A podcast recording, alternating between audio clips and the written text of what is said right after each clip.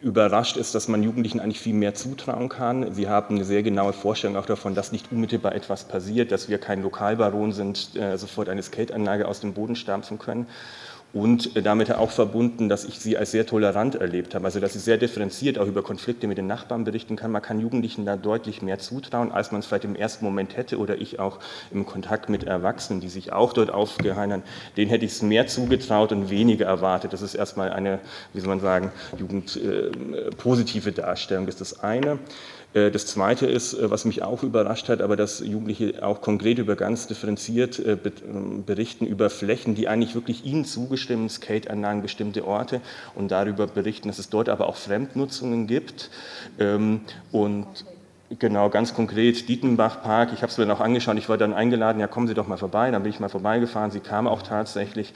Und dass es dort Fremdnutzung sind, aber dass es den Erwachsenen, also ich sage mal dort, ich habe es selbst auch gesehen, ich war eine Stunde etwa dort, äh, Mountainbike-Fahrer ähm, sind mit dem E-Mountainbike drüber gefahren, aus dem äh, Profil der Räder ist äh, Kieselsteine äh, geflogen, für Skater ist das sozusagen Gift auf der glatten Fläche, die Erwachsenen sind sich überhaupt nicht bewusst darüber, die sind sich vielleicht auch nicht bewusst, wenn dort Kleinstkinder spielen, dass deswegen da das Skaten sozusagen äh, lahmgelegt wird, aber dass Jugendliche da nicht jetzt mit einer puren Wut reagieren, sondern einfach mit einer gewissen ja, ähm, Unmachtsgefühl auch dagegen äh, dazu argumentieren, dass sie diesen Diskussionen oft auch unterlegen.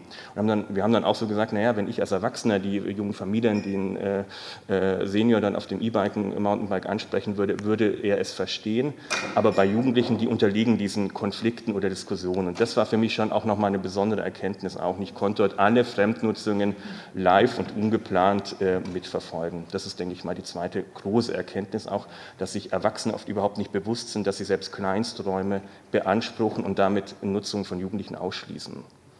Genau.